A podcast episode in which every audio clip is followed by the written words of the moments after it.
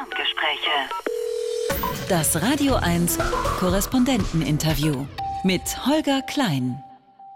Im ägyptischen Kairo steht ein ARD-Studio. Normalerweise arbeitet Anne Almeling von dort und berichtet seit vier Jahren über Ägypten, den Jemen, den Sudan, den Südsudan, Saudi-Arabien, über den Oman, Libyen, den Irak, über Jordanien, Syrien, den Libanon, die Vereinigten Arabischen Emirate, Katar, Bahrain und Kuwait. Wir hätten theoretisch also reichlich zu besprechen. Allerdings beginnt in zwei Wochen die Fußball-Weltmeisterschaft in Katar und darum bleiben wir heute in diesem Emirat. Heute ist der 5. November 2022 und Anne ist nach Doha gereist. Hallo nach Doha. Hallo, guten Abend. Was ist eigentlich ein Emirat? Also das Wort Emirat kommt von dem arabischen Wort Emir oder Amir und das bedeutet so viel wie Prinz. Ein Emirat ist sozusagen das Gebiet, wo ein Prinz herrscht. Prinz oder Emir heißen hier die Staatsoberhäupter. Also hier in Katar oder in Kuwait, das ist auch ein Emirat, oder in den Vereinigten Arabischen Emiraten, den VAE, das ist ja sozusagen hier auch wieder ein Nachbarland. Es gibt auf der arabischen Halbinsel auch einen König. Das ist der König von Saudi-Arabien. Das ist ja das größte, bevölkerungsmäßig auch sehr starke Land hier auf der arabischen Halbinsel. Und es gibt auch das Königreich Bahrain, das aber noch nicht so lange Königreich heißt. Die Emirate sind eben sonst die Staatsgebiete, wo der Emir herrscht, ein Emir herrscht und diese Emire stammen oder deren Familien stammen auch von Familien, die früher auf der arabischen Halbinsel gelebt haben, so dass alle irgendwie miteinander verwandt sind und ich nehme an, dass deshalb in den kleineren Emiraten die Staatsoberhäupter Prinzen heißen. Die Emire, also die Prinzen, sind die dann auch abhängig von dem größeren Königshaus, so wie bei uns früher die Fürsten vom König, die Könige vom Kaiser abhängig waren? Also theoretisch nicht, weil sie sind souveräne Staaten mit einem eigenen Staatsoberhaupt, eigener Politik, eigener Wirtschaft. Aber de facto ist natürlich Saudi-Arabien sehr, sehr einflussreich hier am Golf. Also einmal, weil es eben das größte Land ist, bevölkerungsmäßig und äh, flächenmäßig auf der arabischen Halbinsel, zumindest was jetzt die Golfmonarchien betrifft und äh, mit seinem Öl auch zu einem großen Reichtum gelangt ist, relativ früh schon und deshalb eben schon auch viel die Politik hier auf der arabischen Halbinsel bestimmt hat. Die Emirate sind unabhängig, theoretisch, aber praktisch arbeiten die Golfmonarchien in der Regel zusammen. Es gibt den Golfkooperationsrat. Das ist ein Zusammenschluss dieser sechs Monarchien hier auf der arabischen Halbinsel und der wurde in den 80er Jahren gegründet, sozusagen als Antwort auf die islamische Revolution im Iran. Der Iran ist ja dominiert von Schiiten. Und die Monarchien haben das mehr oder weniger als äh, ja, Bedrohung gesehen die Entwicklung im Iran und haben deshalb sich zusammengeschlossen als sunnitische Monarchien und agieren oft zusammen, wenn sie nicht gerade sich streiten. Das ist jetzt zuletzt vorgekommen 2017 bis 2021. Da haben nämlich Saudi-Arabien die Emirate, also die Vereinigten Arabischen Emirate und Bahrain den Nachbarstaat Katar komplett blockiert, also ihre Seewege, Luftwege und ihre Landwege gesperrt und auch keinen Handel mehr zugelassen, so dass Katar zwischenzeitlich mal wirklich auf dem Trockenen saß. Dieser Streit, der hat sich daran entzündet, dass aus Sicht Saudi-Arabiens Katar so ein bisschen zu unabhängig agiert hat, also nicht quasi der Linie gefolgt ist, die Saudi-Arabien vorgegeben hat, sondern eine zum Beispiel eigenständige Außenpolitik entwickelt hat. Das hat Saudi-Arabien nicht gefallen und dann haben die mit ziemlich drastischen Mitteln reagiert. Jetzt ist aber wieder alles in Butter. Das heißt, Saudi-Arabien ist der Hegemon über die gesamte Region. Saudi-Arabien gilt als wirklich ernstzunehmende Regionalmacht. Aber die Vereinigten Arabischen Emirate und auch Katar haben sich in den vergangenen Jahren und Jahrzehnten doch auch immer stärker unabhängig gemacht, sodass diese demonstrierte Einigkeit hier am Golf, die äh, Monarchien agieren alle mit einer Stimme, das äh, hat sich in den vergangenen Jahren immer mal wieder auch wieder ausgelöst oder da gab es stärkere Konflikte. Könnte das weitergehen? Also könnte es sein, dass die sich alle so weit emanzipieren, dass sie irgendwann auch aufhören, mit einer Stimme zu sprechen? Das kommt darauf an, welche Bedrohung von außen kommt, würde ich sagen. Also besonders stark zusammengearbeitet haben die Monarchien zum Beispiel im arabischen Frühling. Da kam ja sozusagen eine Bedrohung aus dem Volk, wenn man das sozusagen aus Monarchiesicht betrachtet. Viele Menschen in der arabischen Welt haben sich aufgelehnt gegen ihre Herrscher. Das war also ein Moment, wo auch die Monarchen hier in der arabischen Halbinsel, die sehr fest im Sattel sitzen, kurz mal, glaube ich, gezuckt haben und sich überlegt haben, wie halten wir an unserer Herrschaft fest. Und in dieser Zeit, also vor allem um 2011 herum, haben sie sehr stark zusammengearbeitet. Aber als diese Bedrohung wieder nachließ, also 2017, als sich die alte Ordnung in der arabischen Welt eigentlich schon wieder etwas etabliert hatte und klar war, dass den Monarchien so schnell nichts passieren würde, da sind die Meinungen auf der arabischen Halbinsel wieder stärker auseinandergegangen. Da haben also sich dann eben Saudi-Arabien und Katar ähm, sogar öffentlich, wenn man so will, gestritten, was eher unüblich ist am Golf. Bedeutet eben, dass auch von außen keine besonders große Bedrohung zu erwarten war. Also Saudi-Arabien sieht sich ja im ständigen Konkurrenzkampf mit dem Nachbarland Iran. Aber das hat nicht dazu geführt, dass sie ja sich zusammengetan haben mit Katar, sondern sich eher gedacht haben, so die Kataris, die sind uns jetzt ehrlich gesagt so ein bisschen zu nah an den Iran rangerückt. Die teilen sich ja ein Gasfeld mit dem Iran. Bei dieser Politik wollen wir nicht mitmachen. Da machen wir jetzt mal Druck. Und das hat Saudi-Arabien getan.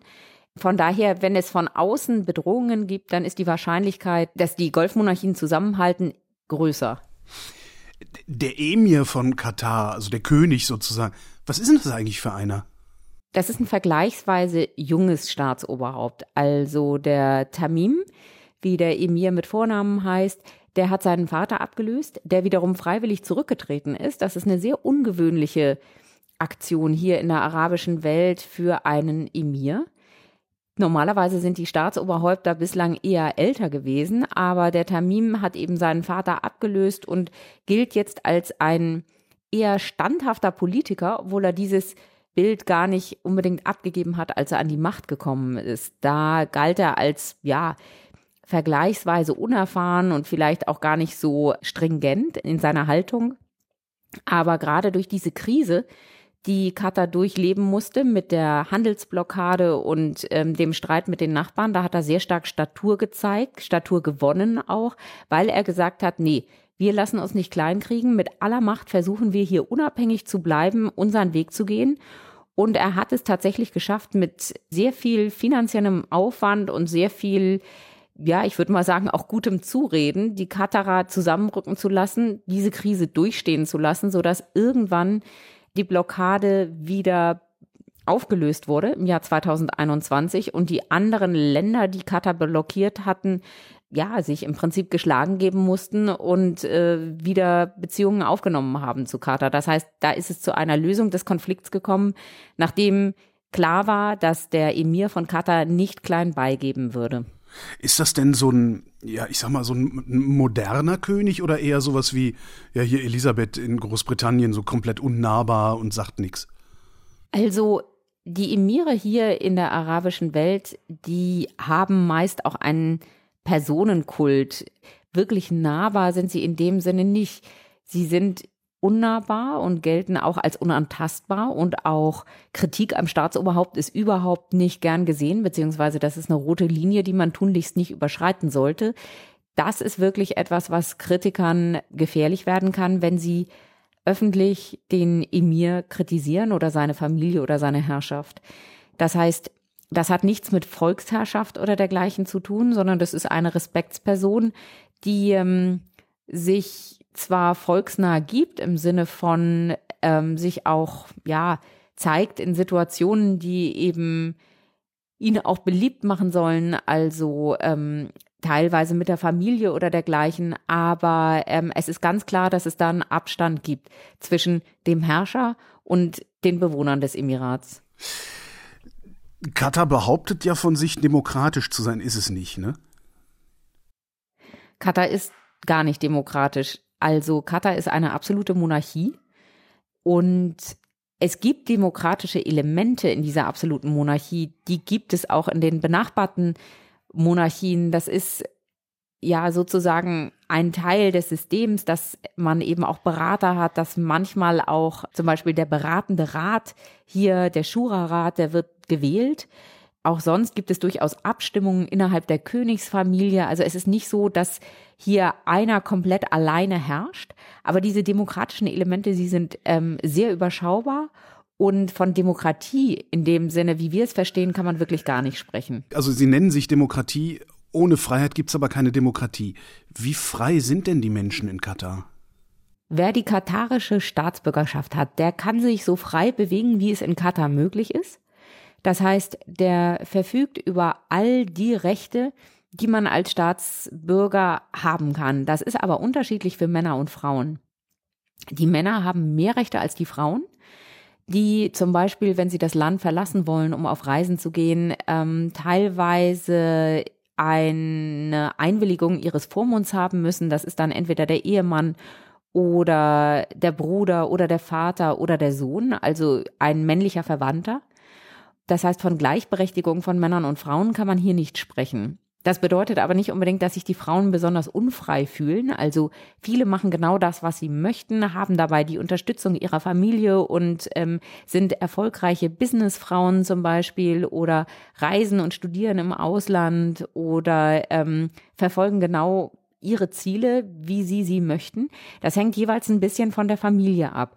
Es gibt, glaube ich, nicht viele katarische Frauen, die von sich behaupten würden, sie werden unterdrückt oder sie hätten nicht die gleichen Rechte, zumindest im Alltag. Aber aus unserem westlichen Verständnis her ist da natürlich eine starke Diskrepanz. Gibt es denn sowas wie eine, ja, eine feministische Bewegung überhaupt dann in, in Katar? Also feministische Bewegung, wie wir das aus Deutschland kennen, habe ich hier in Katar noch nicht beobachten können. Es ist eher so, dass die Gesellschaft tatsächlich ziemlich konservativ ist. Traditionelle Werte spielen eine große Rolle, die Familie spielt eine sehr, sehr große Rolle. Also es ist klar, dass eine Frau zum Beispiel auf ihren Verruf äh, verzichten könnte, aber auf Familie verzichten, das ist eigentlich kein Konzept, das wirklich in Katar viele Menschen verfolgen. Also da bin ich kaum jemandem begegnet, der sagen würde, Familie ist für mich unwichtig oder Kinder möchte ich nicht haben. Die Familie spielt eine sehr große Rolle hier in Katar und eine feministische Selbstverwirklichung oder dergleichen hat in der gesellschaftlichen Debatte nicht viel Platz. Es gibt natürlich Bewegungen, die nach mehr Gleichberechtigung für Frauen streben. Aber das ist nicht so, dass es in großem Maße nach außen dringt, also dass Beobachter das von außen wirklich wahrnehmen können. Ich fragte, weil ich sowas aus Saudi-Arabien gehört habe, dass es da äh, durchaus eine sehr starke, sehr laute Frauenrechtsbewegung gibt. Und das schwappt nicht rüber. Naja, Katar und Saudi-Arabien unterscheiden sich schon sehr stark voneinander, weil die Gesellschaft in Saudi-Arabien nochmal sehr viel traditioneller, sehr viel konservativer in vielen Bereichen ist und die Gesetze teilweise sehr viel strenger sind. Das heißt, hier in Katar herrscht ein viel liberaleres Alltagsleben. Also während zum Beispiel in Saudi-Arabien lange ja Kleidervorschriften galten für Frauen, dass sie sich verhüllen müssen, also mit der Abaya, mit dem schwarzen Umhang und mit Kopftuch. Das gab es hier in Katar in dieser Hinsicht nicht, also nicht diesen Zwang, sich zu verhüllen. Die meisten tun es, aber es gab eben keine Religionspolizei, die da jetzt kontrolliert hat. Ähm, es ist auch nicht so, dass die Frauen hier nicht Auto fahren dürften, wie das ja lange in Saudi-Arabien der Fall war. Das heißt, die Frauen hier haben schon deutlich viel mehr Rechte, als sie es in Saudi-Arabien hatten. Und ich vermute, dass deshalb der Reformwille nicht ganz so drastisch ist, wie das in Saudi-Arabien teilweise der Fall ist. Ich konnte das zumindest hier nicht beobachten, dass es wirklich große Bewegungen gibt, die für die Frauen kämpfen. Auch an den Universitäten sind ja sehr viele Frauen, die studieren. Es gibt auch mehr Frauen, die jetzt Doktorarbeiten hier schreiben als Männer zum Beispiel. Das hat natürlich auch damit zu tun, dass die Männer mehr Freizeitmöglichkeiten haben oder öfter im Ausland studieren. Also das kann man auch nicht so ohne weiteres als Indiz für irgendeine Entwicklung werten. Da ist die Wirklichkeit meist etwas komplizierter. Aber Katar ist entschieden offener und auch entschieden offener gewesen in der Vergangenheit als Saudi-Arabien. Du sagtest, wer Staatsbürger von Katar ist, kann sich frei bewegen. Können die Staatsbürger Katars auch frei reden? Sie selbst würden sicherlich sagen, ja. Wobei ganz klar ist, dass öffentliche Kritik am Herrscherhaus, an der Art des Herrschens, am Emir selber, an der Königsfamilie ein rotes Tuch ist. Dazu muss man allerdings auch wissen, dass das auch nicht üblich ist. Also öffentliche Kritik üben am Golf, zumal an den Herrscherhäusern, ist völlig unüblich. Das ist A, eine rote Linie, das ist aber auch insgesamt kein Teil der Kultur. Also jemanden öffentlich bloßstellen, das würde man am Golf in der Regel vermeiden. Selbst wenn äh, Politiker oder Minister irgendwie zu tief in die Tasche gegriffen haben, Geld veruntreut haben und einfach ausgewechselt werden sollen, dann wird das meist nicht in der Öffentlichkeit getan, so dass man sie bloßstellt und sagt, weil wegen dieser Vergehen ähm, muss er weichen, sondern das wird äh, in einem gesichtswahrenden Verfahren normalerweise getan. Das bedeutet aber auch, dass eine freie Presse, die möglicherweise Korruptionsskandale aufdecken könnte oder sowas, gar nicht gewollt ist in diesen Gesellschaften? Eine freie Presse, die die Missstände im Land aufdeckt und äh, verfolgt und Konsequenzen fordert, gibt es schlicht nicht. Ob das gewollt ist, schwer zu sagen. Es gibt natürlich Presse, die Missstände in anderen Ländern oder in der Region ähm, aufdeckt und sich damit beschäftigt und auch zum Thema macht, aber in der eigenen Umgebung sozusagen da deutlich zurückhaltender ist. Inwieweit das gewollt ist von der Gesellschaft, das ist schwer zu beurteilen, weil es dazu keine Umfragen gibt, die öffentlich sind. Wenn du da unterwegs bist jetzt in Katar, wie frei kannst du selbst denn dann arbeiten? Hast du da die ganze Zeit einen Aufpasser hinter dir oder lassen die dich in Ruhe? Also, meine Berichte, die kann ich schreiben, so wie ich es auch in allen anderen Ländern tue, wo ich unterwegs bin, nämlich ohne dass ich da irgendeinen drüber schauen lasse von der Regierung oder von irgendeiner Zensurbehörde oder dergleichen. Das ist ja für uns eine Selbstverständlichkeit, dass ich ähm, frei formulieren kann und berichten kann, worüber ich möchte. Das Problem ist nicht, dass hier jemand aufpasst und äh, zensiert, sondern das Problem ist, dass ich gar nicht erst an gewisse Informationen komme, die für mich aber interessant wären. Das heißt, Zugang zu finden zu staatlichen Einrichtungen, zur Öl- und Gasindustrie oder zu Privathäusern der Kataris, wo man sich dann vielleicht mal in Ruhe unterhält und auch mal differenzierte Meinungen hört. Das ist für uns Ausländer sehr schwierig, weil die Katarer eigentlich zurückhaltend sind eher und ähm, sich auch nicht so gerne in die Karten schauen lassen und weil es natürlich im Gegensatz zu uns auch keine Pflicht zur Information gibt, wie wir das aus deutschen Behörden können. Hast du trotzdem, weiß ich, Informanten, Informantinnen, die dir aus dem Privatleben der Katari erzählen? Oder ist das komplett abgeschottet für dich? Es ist nicht komplett abgeschottet, aber es dauert natürlich eine Weile, bis man mit Leuten so in Kontakt kommt, dass man wirklich auch sagen kann, da ist es angemessen, sich weiter privat zu unterhalten. Und die sind einverstanden und trauen mir so weit, dass, ähm, dass sie mir ihre Meinung sagen oder ihr ja, Privatleben zeigen. Das ist ja bei uns nicht total anders. Also wenn, wenn bei uns Medien in unser Wohnzimmer kommen wollen oder dergleichen, meistens gibt es ja vorher auch Absprachen und, und Überlegungen, wie, wie man das gestaltet, so ein Gespräch, wo man sich trifft, wie viel man die Medien in sein Privatleben blicken lässt. Das ist hier ähnlich, aber insgesamt noch ein bisschen eben abgeschotteter, muss man sagen. Was aber bei uns halt ist, ist, wenn du jemandem ein Mikrofon vor die Nase hältst, wird er dir deine Meinung sagen, weil er genau weiß, er hat keine Repressionen zu befürchten. Ist das, dass sie, dass es so schwer ist, mit den Leuten zu reden, ist das ein kulturelles Phänomen oder müssen die auch tatsächlich Angst vor staatlichen Repressionen haben, wenn sie reden? Erstmal ist es ein kulturelles Phänomen, weil sich keiner in der arabischen Welt öffentlich gegen sein Land oder seine Landsleute oder seine Herrscher ähm, äußern würde. Wenn er das täte und negativ täte, dann müsste er wahrscheinlich auch Konsequenzen äh, fürchten. Das heißt, es ist eine doppelte Geschichte. Also auf der einen Seite eine kulturelle Zurückhaltung und auf der anderen Seite, wenn man die falsche Meinung in der Öffentlichkeit vertritt, dann sicherlich auch eine, die Konsequenzen hat. Wobei es eben schwer zu sagen ist, ob die Katarer jetzt wirklich ihre Herrschaft unterstützen oder nicht. Es sieht so aus, als hätte das Herrscherhaus eine breite Zustimmung. Beweisen lässt sich das nicht ohne weiteres, weil auch da Umfragen einfach nicht vorhanden sind. Vieles deutet darauf hin, dass der Rückhalt aber relativ groß ist, dass also viele Katarer mit der Führung ihres Landes recht zufrieden sind. Wie macht die Führung das? Unter anderem mit Geld. Also Katar ist ja ein sehr reiches Land, ist zu Reichtum gekommen, vor allem durch die Förderung und den Verkauf von Flüssiggas. Katar teilt sich ja ein Gasfeld mit dem Iran, ein riesiges Gasfeld mit dem Iran und ist so durch clevere Vermarktung und geschickte Verträge zu Reichtum gekommen. Das bedeutet, dass das Durchschnittseinkommen der Katarer hier auch bei etwa 100.000 Euro im Jahr liegt, das Durchschnittseinkommen. Also viele verdienen auch deutlich mehr. Und das führt zu einer gewissen Grundzufriedenheit, würde ich einfach mal sagen. Steuern muss man hier nicht oder wenn nur ganz in ganz, ganz, ganz geringem Maße zahlen. Viele Katarer bekommen die Miete erstattet, müssen kaum Strom- und Gaskosten zahlen zu Hause. Das heißt, der Wohlstand ist sehr hoch und die Zufriedenheit ist offenbar auch recht hoch. Also zumindest ist klar, wer jetzt ähm, demokratische Rechte fordert, ähm, müsste ja einen Teil seines Wohlstands früher oder später eben auch abgeben, um auch die ganzen Gastarbeiter teilhaben zu lassen an diesem Wohlstand oder an einem Teil des Wohlstandes. Und die machen ja neun Zehntel dieses Landes aus, sind also die absolute Mehrheit.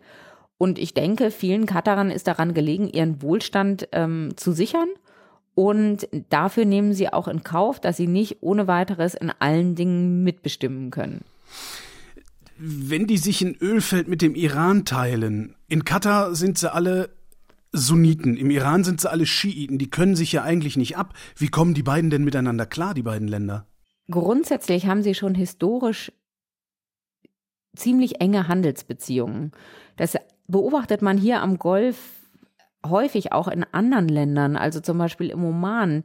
Auch Omaner haben ein relativ enges Verhältnis zum Nachbarland Iran. Das heißt, selbst wenn die Führung in Saudi-Arabien des dominanten Staates auf der arabischen Halbinsel sozusagen im Iran einen Erzfeind in der iranischen Regierung sieht, dann ist doch das Verhältnis zwischen den Menschen untereinander, also zwischen den Arabern auf der einen Seite und den Iranern auf der anderen Seite oder zwischen den Katarern auf der einen Seite und den Iranern auf der anderen Seite nicht unbedingt schlecht. Es bestehen Handelsbeziehungen, es bestehen teilweise ja sogar familiäre Bindungen, auch Verwandtschaftsverhältnisse über die Jahrhunderte, aber ganz klar auch eine gewisse Nähe durch eine gemeinsame Geschichte. Und die kommen auf persönlicher Ebene gut miteinander klar. Hier in Doha zum Beispiel gibt es viele Iraner, die hier arbeiten, die hier teilweise seit Jahrzehnten leben, die zufrieden sind mit ihrem Leben in Katar und überhaupt keine Probleme haben, weil sie hier eigentlich zum Straßenbild dazugehören. Das ist ja ein Bild,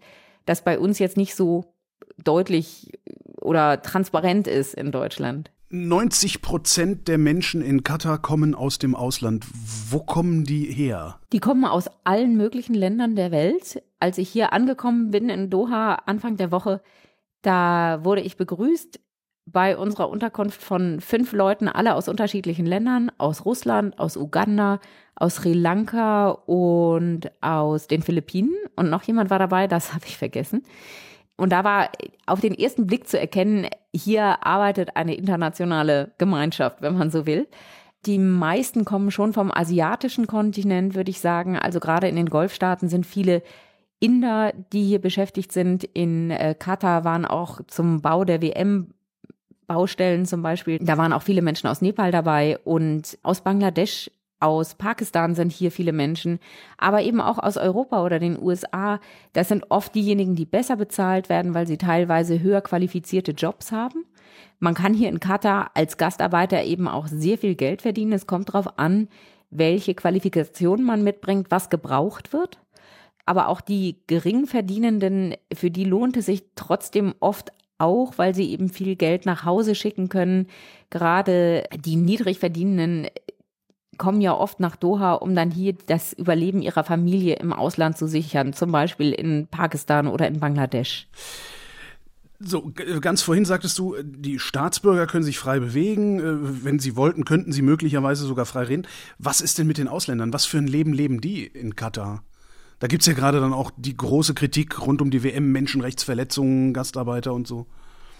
Das kommt sehr darauf an, welchen Job sie nachgehen und wie viel sie verdienen. Also als westlicher Ausländer kann, da kann es einem hier wirklich sehr gut gehen, mit einem guten Gehalt, mit einem großen Auto, mit einer angemessenen Unterkunft, mit ähm, Essen aus aller Welt, das man sich hier leisten kann und Freizeitaktivitäten, Segeln im Meer und allem möglichen Luxus. Wenn man wenig verdient, dann ist das Leben in Katar natürlich sehr hart. Also weil die Unterkünfte, davon haben wir ja immer wieder gehört, oft eher eine Zumutung sein können, weil ähm, ja die Arbeit eben auch tagsüber stattfindet. Da gibt es jetzt neue Gesetze, aber lange haben die Bauarbeiter hier ja auch bei mittags 45 Grad auf den Baustellen gearbeitet. Das heißt, je nachdem, welchem Job ich nachgehe, woher ich komme, wie viel ich verdiene, kann das Leben entweder sehr, sehr angenehm und luxuriös sein oder wirklich sehr brutal und anstrengend, ohne Freizeit und mit extrem geringem Verdienst. Das klingt so, als würde es mal wieder den Weißen sehr gut gehen und den People of Color sehr schlecht. Ja, wobei es natürlich auch sehr qualifizierte People of Color gibt, die hier sicherlich auch ähm, gut verdienen, wenn sie entsprechend qualifiziert sind oder einen Job finden, wo sie besonders gefragt sind. Da sind die ähm, Katarer, würde ich sagen, offen für das, was sie brauchen. Es gibt natürlich trotzdem insgesamt den Eindruck, dass äh, ja die Europäer, die Menschen aus den USA oft die besseren Positionen innehaben. Das würde ich definitiv teilen, den Eindruck. Sind die in der Gesellschaft dann auch beliebter?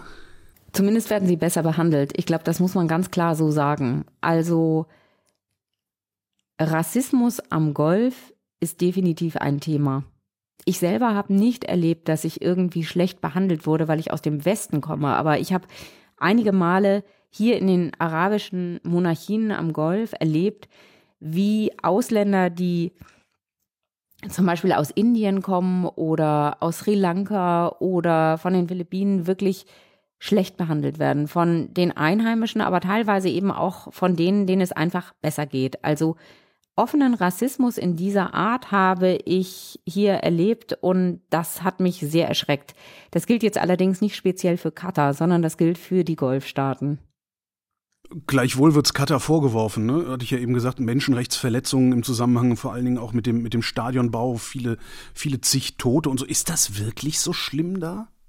Es wurde ja teilweise von mehreren tausend Toten auf den WM-Baustellen gesprochen. Allerdings gibt es wirklich keine verlässlichen Zahlen. Das sagt auch Amnesty International, die ja sehr hart auch mit Katar ins Gericht gehen und das Land kritisieren für seinen Umgang mit den Gastarbeitern und den schwierigen Bedingungen.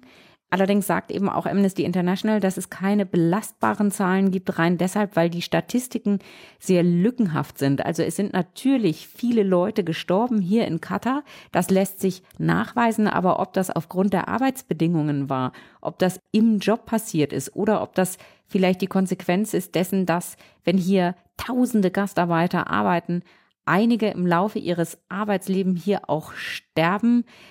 Das ist halt, das ist sehr, sehr schwer zu sagen und eben sogar die Leute, die sich hauptberuflich damit beschäftigen, können keine belastbaren Zahlen festmachen, die sagen, die Menschen sind aufgrund der schlechten Arbeitsbedingungen gestorben.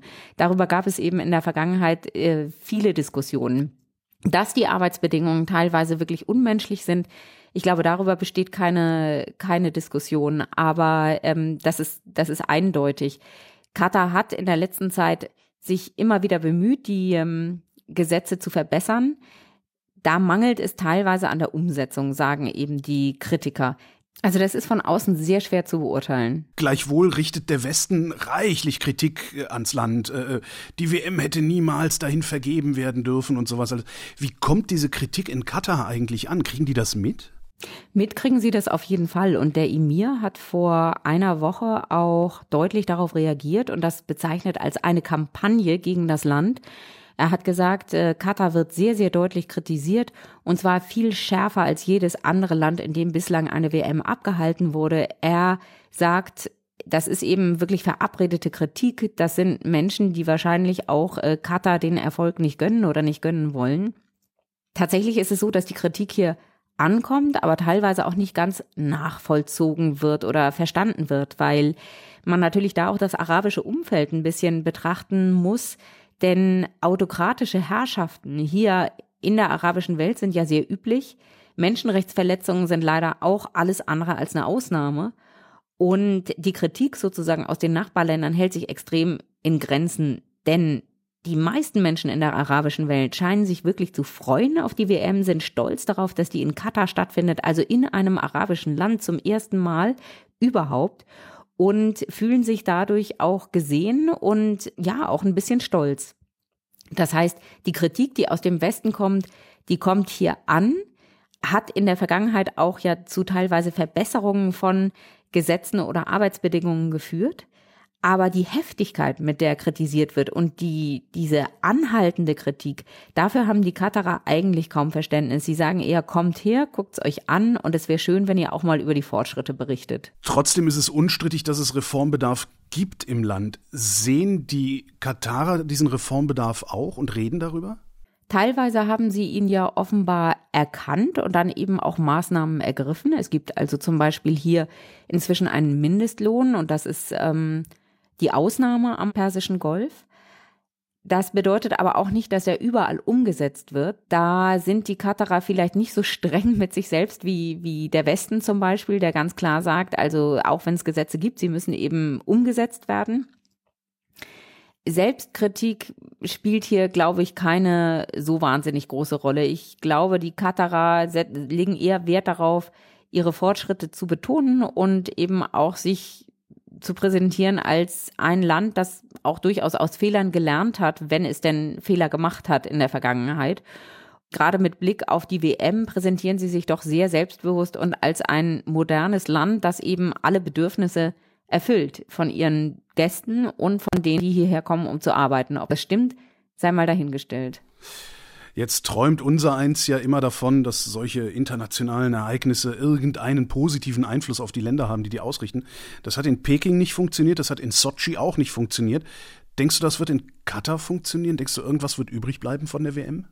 Ich glaube schon, dass ähm, der Druck, den die Katarer zu spüren bekommen haben und damit auch die Nachbarländer auf eine gewisse Art und Weise, dass der zumindest das Thema Arbeitsbedingungen in den Vordergrund gerückt hat und auch zu einigen Veränderungen geführt hat, von denen ich nicht glaube, dass sie wieder zurückgedreht werden. Stichwort Mindestlohn. Also ähm, ich kann mir kaum vorstellen, dass das sofort wieder abgeschafft wird. Ich glaube, es sind kleine Fortschritte, aber es sind wichtige Fortschritte, die ja auch zeigen, es geht. Also Katar kann auch weiter Geld verdienen, selbst wenn es seinen Gastarbeitern mehr Geld zahlt. Und da gibt es sicherlich einige wichtige Impulse, die ähm, eben auch Folge sind dessen, dass der Westen so stark kritisiert hat. Ich bin da eher eher optimistisch als pessimistisch. Du bist ja seit ein paar Tagen wegen der WM nach Katar gefahren. Ist das eigentlich so ein Land, das man nur bereist, um über eine Fußball-WM zu berichten, oder gibt es da auch noch andere Geschichten zu finden? Also ich bin jetzt das dritte Mal hier. Ich war 2012 zur Klimakonferenz ähm, schon mal in Katar. Das war vor ja genau zehn Jahren. Und witzigerweise sind die Akkreditierungen für die Fußball-WM, für die Presse jetzt genau in demselben Gebäude, in dem früher die Klimakonferenz stattgefunden hat. Das war für mich sozusagen ein kleines Déjà-vu. Allerdings hat damals das Gebäude irgendwo draußen vor der Stadt gestanden. Und jetzt steht es eigentlich mittendrin und ist auch mit der U-Bahn zu erreichen und nicht mehr über Stunden mit Busfahrt und Shuttle und dergleichen. Das heißt, da hat sich unheimlich viel verändert.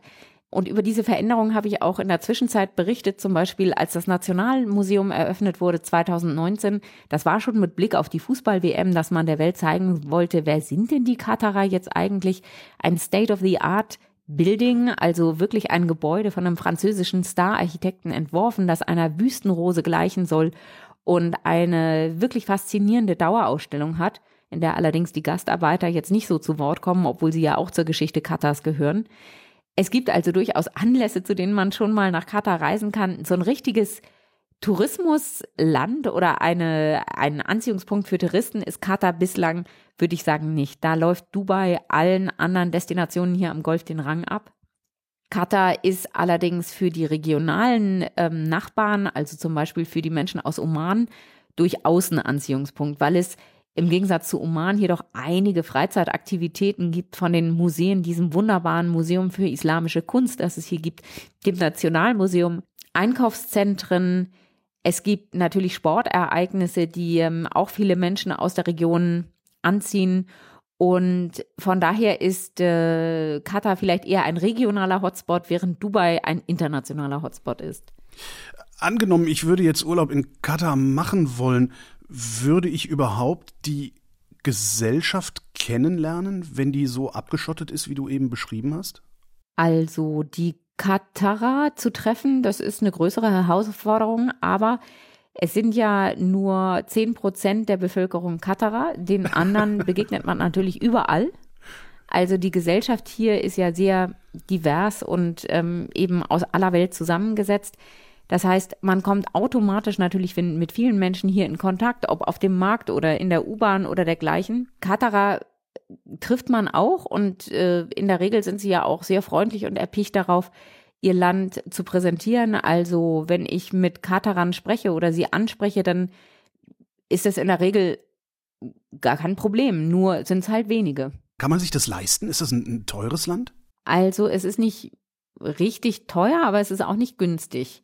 Gerade jetzt zu WM-Zeiten haben die Preise natürlich nochmal wahnsinnig angezogen, also gerade für Unterkünfte und dergleichen. Aber während der WM sind dann ja die öffentlichen Verkehrsmittel umsonst.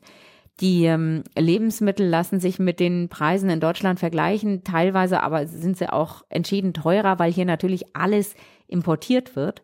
Und dann kommt es ein bisschen darauf an, woher die Waren kommen, was teurer ist und was günstiger ist. Also Kartoffeln aus Pakistan, das ist ja quasi nebenan. Die sind recht günstig, aber wenn man irgendwie, ähm, ich sag mal, Kekse aus Großbritannien, die sind dann wieder teurer. Und nach der WM dürften die Hotels dann billiger werden, weil die ganz viele neu gebaut haben, die dann leer stehen, oder? Ja, das ist noch so ein bisschen, äh, wie soll ich sagen, auch ein, ein Fragezeichen hier, wie viele Hotels während der WM tatsächlich ausgebucht sind, ausgebucht sein werden und ähm, was hinterher an Hotelkapazitäten überhaupt vorhanden ist. Aber Katar hat ja auch noch große Pläne, also will auch künftig noch weltweite Sportveranstaltungen austragen. Ist ja auch sogar schon von Olympia die Rede. Das heißt, es gibt sicherlich Pläne und es gibt sicherlich künftig mehr freie, freie Zimmer als jetzt während der WM. Aber wie viele das genau sind, da lässt sich Katar eben auch nicht ganz genau in die Karten schauen. Abgesehen vom Öl und vom Gas, das du eben erwähnt hast, wovon lebt Katar eigentlich? Naja, das sind schon die wichtigsten Einkommensquellen, vor allem das Gas. Also das ist ja dafür verantwortlich für den Reichtum dieses kleinen Landes und seiner Bevölkerung. Es gibt aber auch einige, ja, sehr erfolgreiche Unternehmer, die auch gerade während dieser Krisenzeit, während der Blockade von 2017 bis 2021 erfolgreich wurden oder teilweise auch erst entstanden sind. Es gibt hier zum Beispiel eine Farm mit äh, 25.000 Kühen für die Milchproduktion hier in Katar. Die versorgen inzwischen das ganze Land eigentlich. Also das ist fast 100 Prozent Abdeckung. Vorher wurde die Milch aus Saudi-Arabien ähm, importiert. Jetzt kommt sie eben aus dem eigenen Land. Das heißt, ähm, es gibt durchaus auch erfolgreiche Unternehmen, die an Stärke gewonnen haben und viele sehen hier in Katar auch ein Potenzial für erneuerbare Energien, eben weil es viel Wind und viel Sonne gibt, viel Geld und dadurch eben auch viel Experimentiermöglichkeiten. Aber bislang spielt das in der Einkommensmarge des Landes noch keine so große Rolle.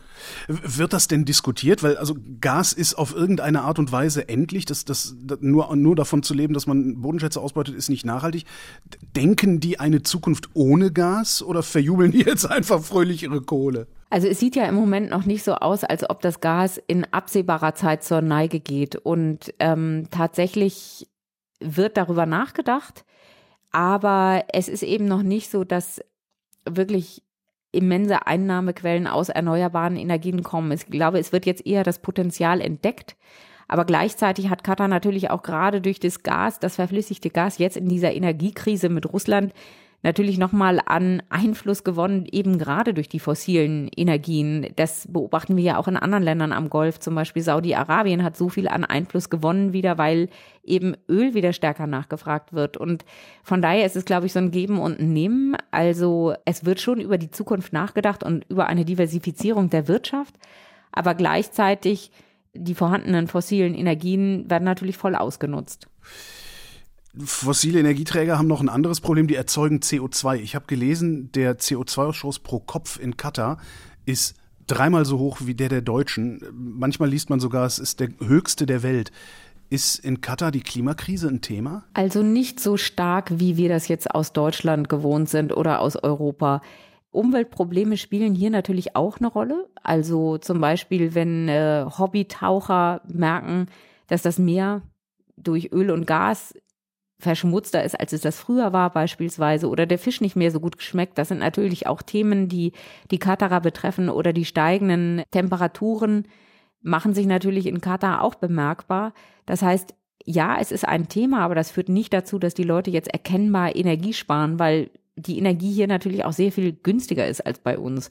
Das heißt, im Moment wird da eher noch aus dem Vollen geschöpft und auch nicht so wahnsinnig nachhaltig gebaut, ist mein Eindruck bislang. Also es gibt durchaus Projekte, die dann auf Nachhaltigkeit setzen, aber nicht in einer Konsequenz, die in meinen Augen einen erkennbaren Unterschied macht. Wie lange wirst du jetzt da bleiben? Die gesamte WM über? Ja, ich bin äh, insgesamt sieben Wochen da bis zum Ende der WM. Und welche Geschichten willst du da erzählen? Ich versuche auf jeden Fall den Katarern so nahe wie möglich zu kommen, wenn es irgendwie geht. Also mit so vielen von ihnen wie möglich in Kontakt zu kommen, mit ihnen zu sprechen, gerne auch eben mit jungen Frauen, da habe ich im Moment noch gar nicht so richtig den Überblick, wie die eigentlich ihre Freizeit verbringen. Von den jungen Männern wissen wir das eher, weil die ähm, auf Falkenjagd gehen oder in die Wüste, um SUV-Rennen zu fahren. Die äh, treffen sich im Diwan und sind im öffentlichen Leben sehr viel präsenter als die Frauen. Und gerade bei den jungen Frauen würde mich interessieren, was sie beschäftigt, was sie machen, wenn, wenn ihre jungen Männer unterwegs sind, wenn sie ähm, vielleicht zu Hause sind oder ihren eigenen Aktivitäten nachgehen, die aber eben eher im Verborgenen stattfinden, zumindest wenn man das so von außen betrachtet. Und da bin ich gespannt zu erleben, was die jungen Frauen machen und ansonsten, was die Katarer beschäftigt, wenn sie jetzt nicht gerade auf die Fußball-WM hinfiebern oder sich darauf vorbereiten, was sie in ihrer Freizeit machen, was für sie das Leben ausmacht. Also Familie und Freunde spielen da ja eine sehr, sehr große Rolle. Und da vielleicht ein bisschen reinzuschnuppern, das fände ich toll. Anne Almeling, vielen Dank. Gerne. Ferngespräche. Das Radio 1 Korrespondenteninterview mit Holger Klein.